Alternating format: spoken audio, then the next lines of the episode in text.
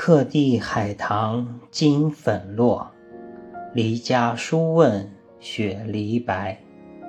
方塘小院回不去，琼花请到梦里开。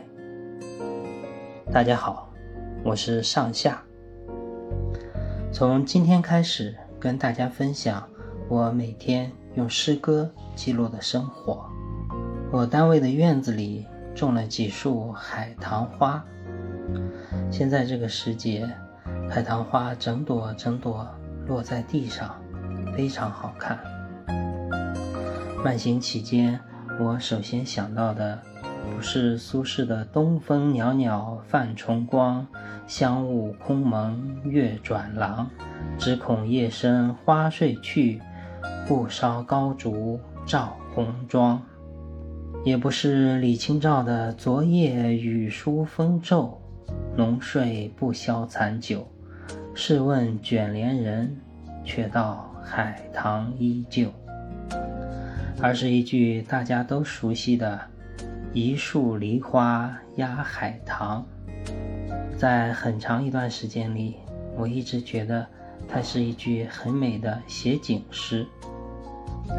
尽管现在知道了这句诗的来处，但看到满地的海棠，还是一下子就想起了这句印在脑海里的诗。在南京这个地方，我没有看到过梨花，但是我老家院子里有一棵很大的梨树，每到这个时节，满树的梨花像雪又像云，煞是好看。但是因为疫情，我已经好几年没回家了，也很久没有看到老家的梨花，更不用说年事已高的老父亲。于是便有了开头的这几句诗：“客地海棠金粉落，离家书问雪梨白。”说的就是我客居在南京这个地方。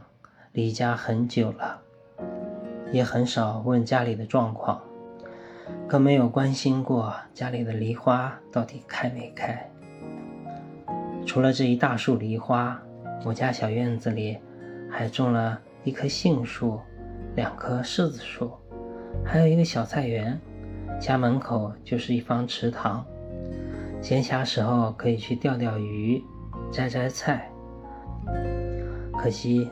那种日子已经一去不复返了，所以就有了后面这两句：“方塘小院回不去，琼花倾到梦里开。”现在身在异乡，想回家也回不去，一个是时间上、工作上不允许，另外也是疫情所阻。